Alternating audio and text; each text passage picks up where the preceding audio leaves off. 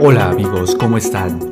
Me alegra que estén conmigo en este nuevo proyecto donde vamos a dilucidar y encontrar las respuestas más importantes y necesarias para entendernos como seres humanos. En la primera etapa que vamos a analizar es nuestra célula. ¿Por qué las células son tan importantes para nosotros? ¿Por qué nosotros enfermamos? ¿Qué significa estar vivo? Y para ello vamos a hablar de la célula. Por ejemplo, las personas, las algas en un estanque, todas están vivas. Pero, ¿qué es la diferencia, por ejemplo, de la arena, de las piedras? Más o menos hace 170 años se definió por primera vez lo que significa una célula. Y a partir de esta definición se puede entender el funcionamiento de la vida. Porque es a partir de la célula donde podemos entender cómo se crea la vida. Se estima que existen más de 10 millones o quizás 100 millones de organismos vivos en el mundo. Pero, ¿qué tienen en común todos estos organismos vivos? ¿Qué tienen en común, por ejemplo, una mariposa, eh, una rana y el ser humano? Pues en definitiva lo que tienen en común es que están compuestos por células.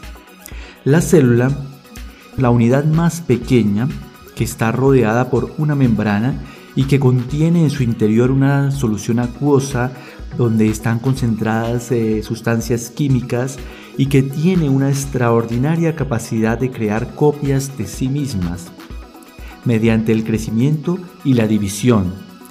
Por lo tanto, la célula es capaz de perpetuarse y esa es una de las capacidades importantes de las células. Existen diferentes tipos de células, nosotros vemos que siempre nos hablan de diferentes tipos de células, pero hablando en específico en el ser humano, existen células para múltiples funciones. Por ejemplo, tenemos la célula nerviosa, que es una célula que es muy muy larga, que envía señales eléctricas y que tiene una proyección de más o menos eh, 10.000 veces más larga que ancha.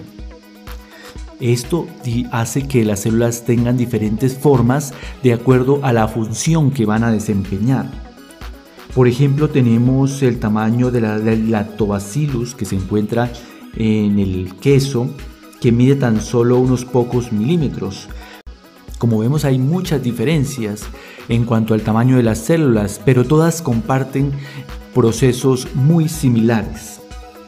Y eso es lo que hace que se eh, genere este concepto de que son seres vivos. Entonces la vida es difícil definirla. Es fácil reconocer la vida, pero es difícil definirla. En el diccionario, por ejemplo, la vida se define como el estado o calidad que distingue a los seres u organismos vivos de los muertos y de la materia inorgánica. Pero si hablamos de biología, se definen ciertas características para que exista vida. Entre ellas están las siguientes. Primero, son notablemente organizados en comparación con los objetos inanimados naturales. O sea, hay un estado de organización en la vida.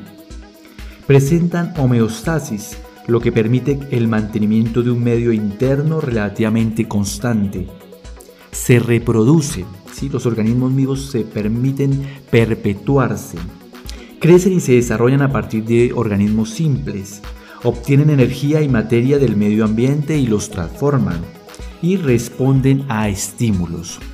Entonces nosotros somos organismos vivos, compuestos por células. Eh, y estas células van formando tejidos, las cuales se van especializando en ciertas funciones y esa asociación de tejidos, de órganos, forman lo que somos nosotros como seres vivos. Pero es muy importante tener en cuenta que para que la vida se perpetúe, tiene que existir una célula sana, una célula que te contenga todas las características para poder efectuar todas estas funciones que hemos estado hablando. Entonces la célula debe tener una membrana celular que protectora, debe tener, tener organelos internos, debe tener aspectos muy importantes químicos para que permita eh, mantener un equilibrio de ese material acuoso entre el exterior y el interior. Y así la célula puede eh, estar viva.